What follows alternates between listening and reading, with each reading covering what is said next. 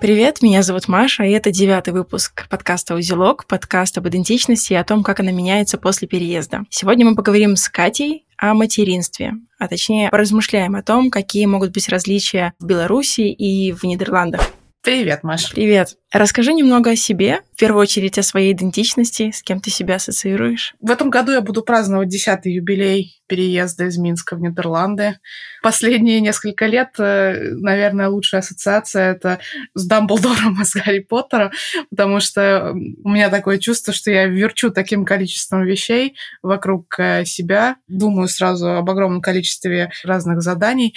Э, есть такая сцена в Гарри Поттере, когда Дамблдор сражается с Волдемортом, ему нужно и убрать огонь, и залить из волшебной палочки водой что-то, и оттолкнуть Гарри Поттера. Вот я примерно себя так и чувствую, пытаясь управлять одновременно и домом, и работой, и двумя детьми. Это не всегда легко. А расскажи немного о том, чем ты занималась до материнства, и, может быть, как материнство пришла. Это, на самом деле, уже интересный вопрос, потому что у меня взгляд на материнство очень сильно поменялся с переездом в Нидерланды. То есть в Беларуси я не видела себя будущей мамой. Начнем с того, что не было человека, с которым мне хотелось бы быть будущей мамой.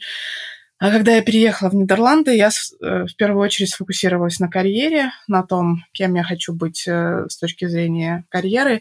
Но чем больше я смотрела на то, как здесь себя чувствуют молодые родители, тем больше я понимала, что, в принципе, наверное, совместить вещи возможно. Не обязательно легко, но возможно.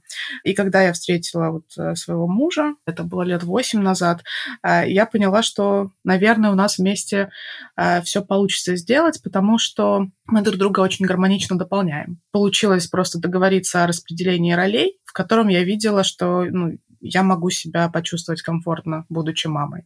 Давай немного поговорим, может быть, о различиях того, как э, женщины принимают решение о том, чтобы завести ребенка. А может быть, ты можешь рассказать, как это было у тебя, в какой момент? Я уже слышу то, что ты нашла человека, с которым э, видела, что можешь заводить детей.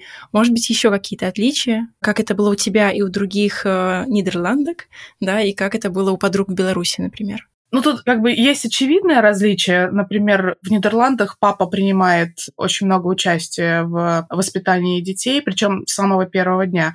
И есть э, менее очевидные вещи, как государство поддерживает, например, молодых родителей, в том числе и пап. Вот очевидное различие в том, что когда рождается ребенок, вот есть э, декретный отпуск у мамы, но в Нидерландах есть еще декретный отпуск у пап. Когда родился мой первый ребенок, э, моя дочка, три года назад, это был совсем маленький отпуск, по-моему, пять рабочих дней, но так как мой муж работал, работает Министерстве финансов, а у него было больше времени, по-моему, пять недель. Плюс в течение двух лет он мог брать оплачиваемый отпуск, по-моему, раз в неделю, полностью оплачиваемый день, который он может провести с ребенком.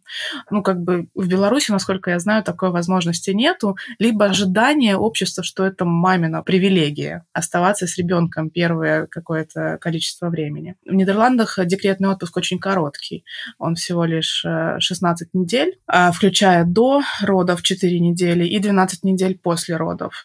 Каким-то образом нужно же после этого войти в ритм, когда трех трехмесячный ребенок с кем-то остается.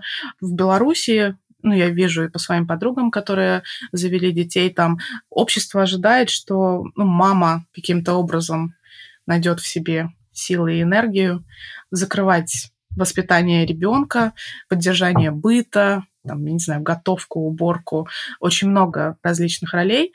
Здесь ожидания такого нет. Ну, никому не придет в голову, на самом деле, предложить мне бросить мою карьеру и, в общем-то, занять э, все вот эти вот э, дополнительные профессии. Поэтому что мы сделали с мужем еще до того, как я забеременела первый раз, мы обсудили, кто что будет делать, когда ребенок появится. И, в принципе, здесь это норма. А, и нормально ожидать от партнера поддержки. Еще нужно понимать, что э, моей семьи здесь нет. То есть э, я вижу, что в Беларуси очень многие женщины молодые, они ожидают помощи от своих мам. Мне, в общем, ну, не было такой возможности, поэтому нужно было найти э, какую-то схему, при которой я, муж, ребенок, при этом я не собираюсь отказываться от своей карьеры, и нужно как-то умудриться это сделать. А можешь ли немного рассказать о том, как вы договорились? Да, конечно. Мне нравится разложить все по полочкам, да. И для меня изначально вот роль, э, я не хочу говорить мамы или папы, очень сознательно говорю роль родителя, она вот разложилась на многое количество полочек.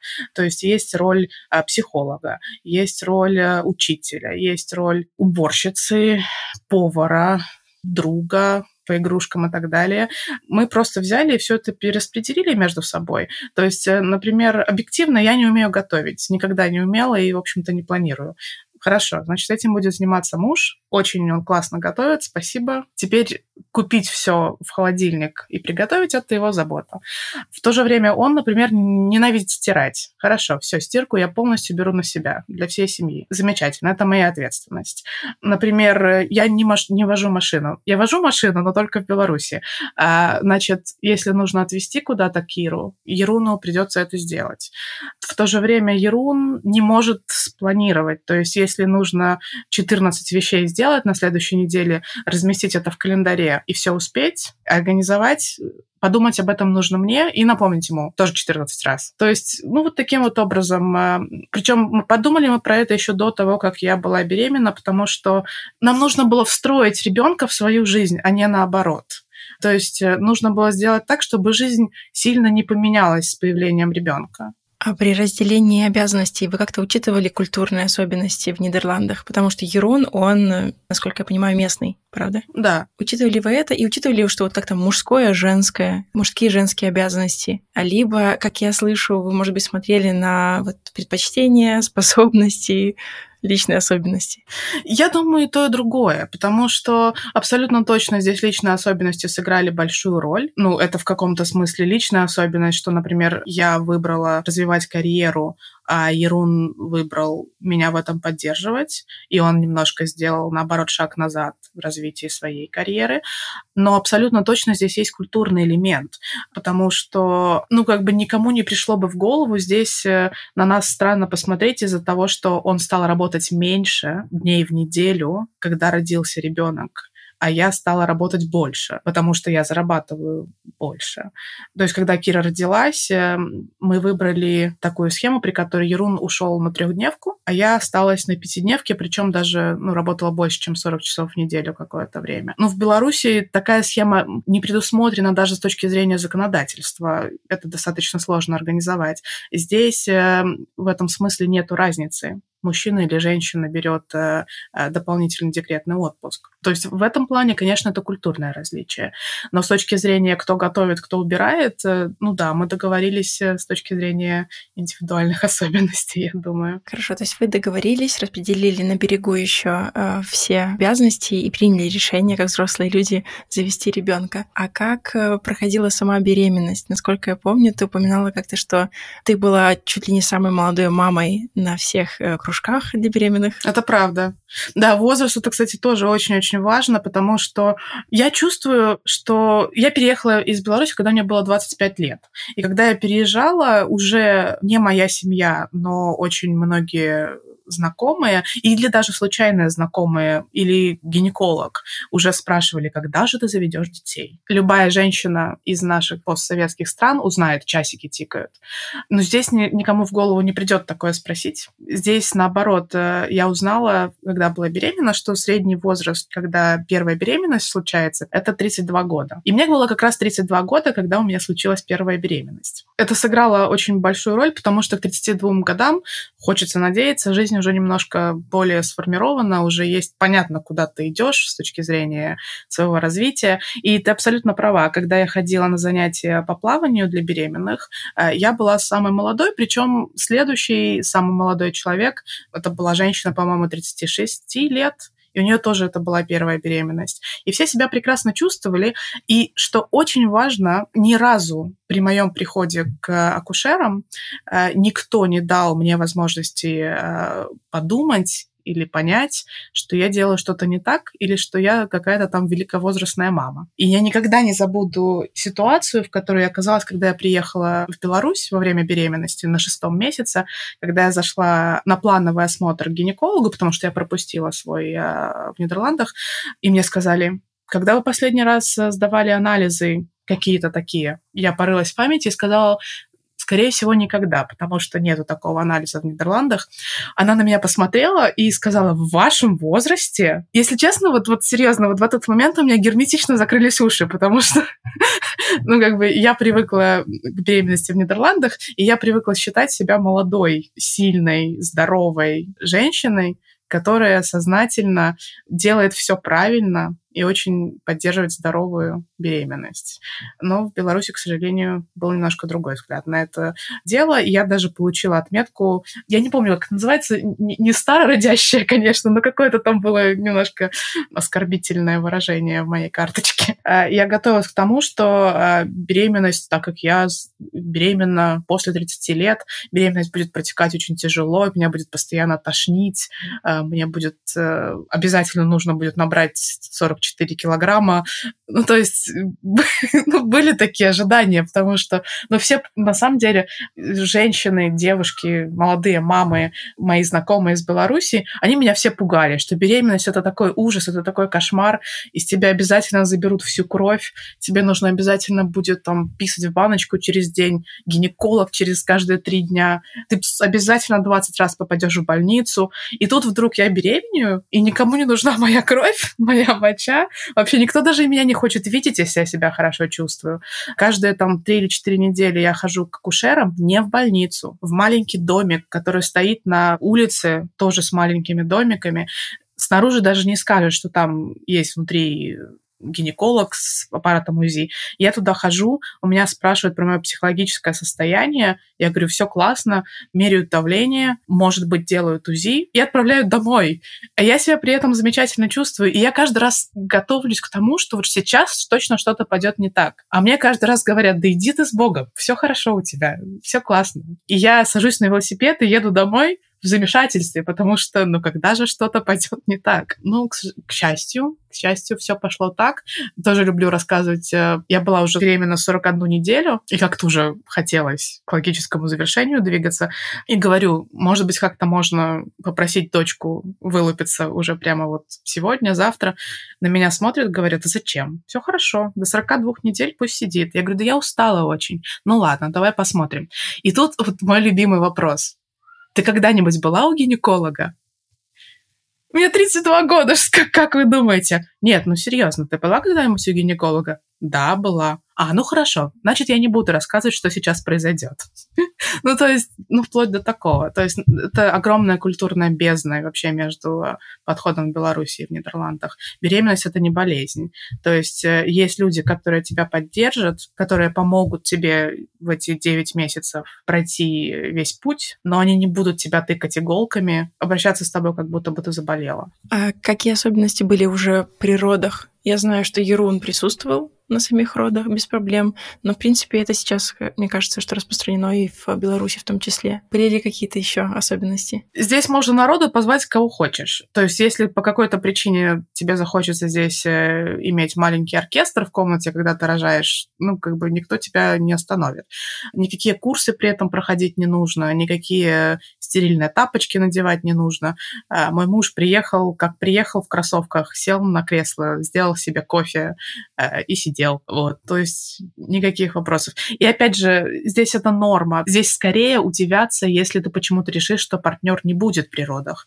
По нескольким причинам, честно, перед первыми родами я сомневалась что я хотела бы, чтобы муж там был. И акушерка на меня посмотрела очень удивленно и сказала, ну это же его ребенок тоже. И я так, ну да, ну да, наверное, это его ребенок тоже. То есть, наверное, будет странно, если его там не будет.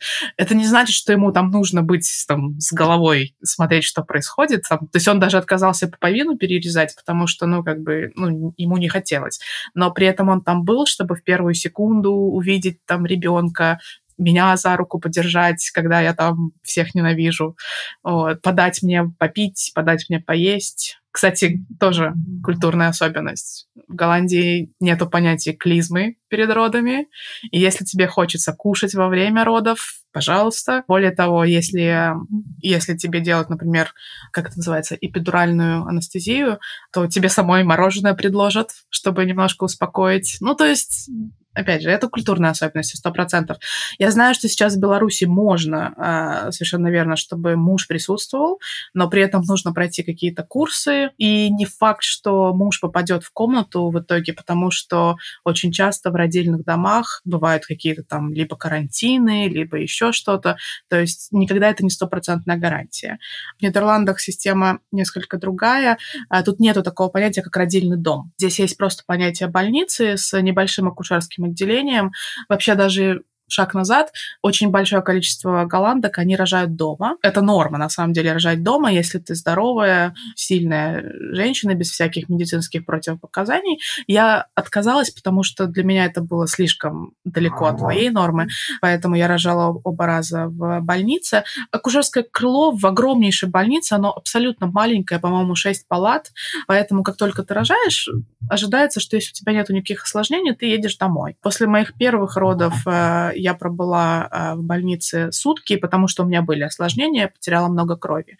Но это, опять же, особенности моего организма. Все прошло хорошо, просто так получилось. После вторых родов я была дома через три часа. То есть в 2.30 родился Максим, еще до 6 вечера я сидела уже на своем диване. Это точно, так в Беларуси не бывает. И сейчас есть уже и Кира, и Максим. И удается ли вот те договоренности, которые вы с Еруном обсудили еще до беременности, следовать всем этим договоренностям? Сто процентов. Это не, не, не то, что удается, это скорее приходится, потому что, ну, объективно, два ребенка одному сейчас 4 месяца, а старшей Кире 3 года. А если бы таких договоренностей не было, но мы бы не потянули, потому что нас двое, у нас нету э, здесь семьи, которая могла бы нас поддержать. Ну, моя далеко, семья Ируна тоже далеко, хоть и в Голландии. Нужна какая-то структура. Задам вопрос по поводу Киры. Я знаю, что она сразу знает два языка, вы растите ее как билингву. И очень интересно, как, какие были тоже особенности, было ли это чем-то, о чем вы договорились с самого начала, потому что она, насколько я знаю, говорит с тобой только по-русски, а с папой только по-голландски. Совершенно верно. Да, мы об этом разговаривали еще, наверное, до того, как беременность даже стала реальностью. Я говорила о том, что язык, еще вопрос религии тоже мы отдельно поднимали, что язык для меня был очень важен, потому что моя семья не говорит ни на каких языках, кроме русского. Поэтому, очевидно, мы живем в Нидерландах, голландский, вероятнее всего, будет первым языком.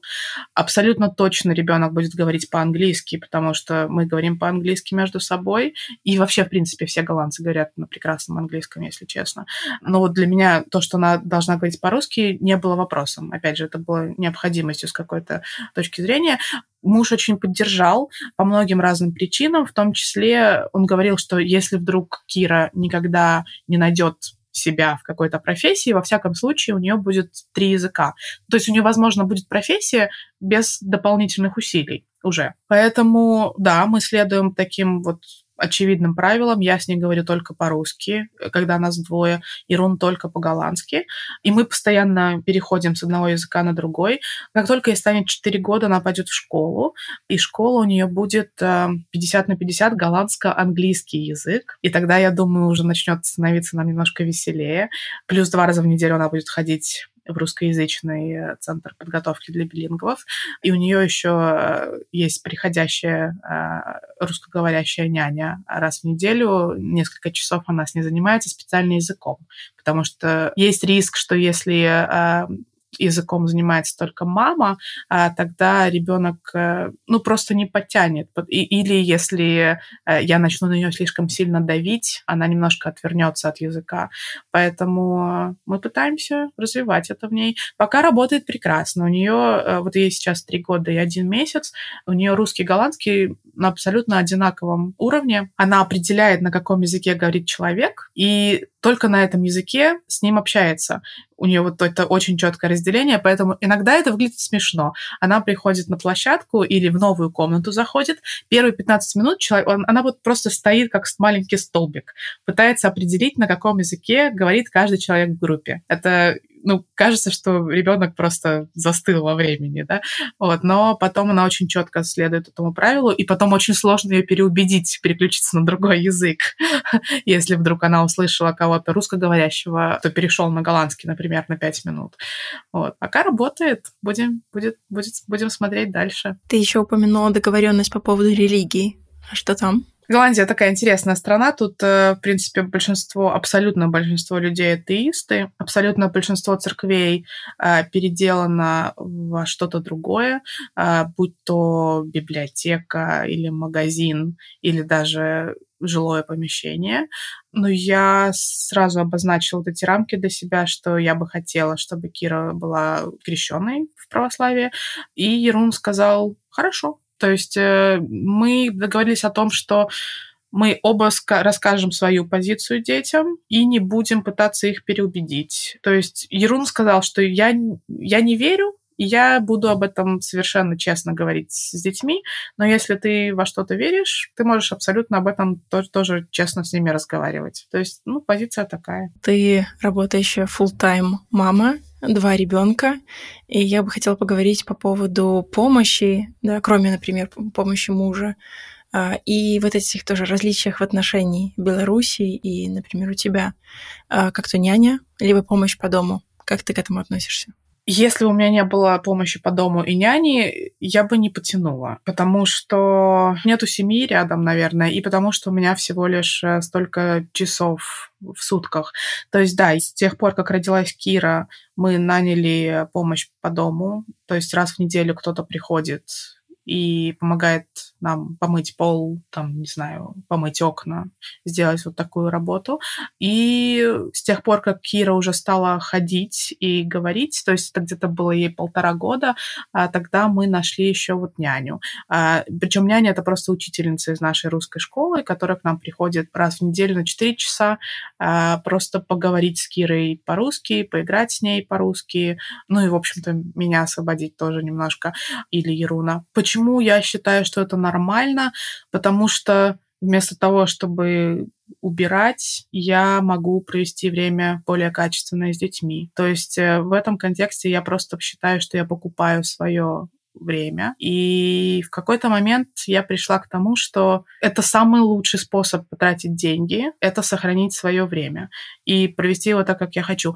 Почему? Потому что у меня исчезает этот элемент раздражения на всех, что мне, мне нужно прямо сейчас, мне нужно помыть пол, мне нужно прямо сейчас помыть плиту. Ну, мне не нужно, потому что кто-то это сделает за меня, а я вместо этого смогу погулять с детьми на улице. И никто при этом не будет там э, на меня обижаться, что мама, мама, мама, снова у мамы нету на меня времени. То есть у меня есть четкие рамки, что я работаю, и тогда я недоступна. А если я не работаю, тогда я доступна для своей семьи. Ты еще интересную мысль, как ты говорила про, э, ну, как аутсорсинг каких-то функций мамы, что у мамы вот много ролей, и что-то можно кому-то отдать, а что-то важно ставить только себе. Совершенно верно. Что ты никому не передашь. Я очень стараюсь остаться для своих, ну, для своих детей психологом и вот э, моральной поддержкой. Я, конечно, надеюсь сформулировать это как э, еще и друг, но пытаюсь быть реалистичной, все равно, наверное, друг это немножко сильно сказано. Но я хочу быть вот этим островком надежности, наверное, островком безопасности, чтобы Кира со мной могла поделиться, когда ей страшно или тревожно, или непонятно. А вот, вот это я не хочу аутсорсить, конечно. То есть остаться для ребенка психологом, наверное, в каком-то смысле. Э, вот это я, конечно, хочу. А все остальное, вот, вот, вот эти какие-то поддерживающие функции, я готова делиться с кем-то еще. И даже если мне придется за это заплатить. Угу. И если вообще говорить вот про весь этот период от э, планирования беременности до уже воспитания ребенка, звучит так, что тебе все подходит, то, что есть в местной культуре, а есть ли все-таки что-то, с чем, с чем не просто? Абсолютно точно, конечно. Есть э, что-то... Самое очевидное, наверное, это ну, медицина. После того, как родился ребенок, э, тут, конечно, подход э, полного невмешательства в то, что происходит с иммунной системой. То есть даже если у ребенка температура там 39,6, более того, даже если у ребенка температура 40,6, а, никто ничего не станет делать.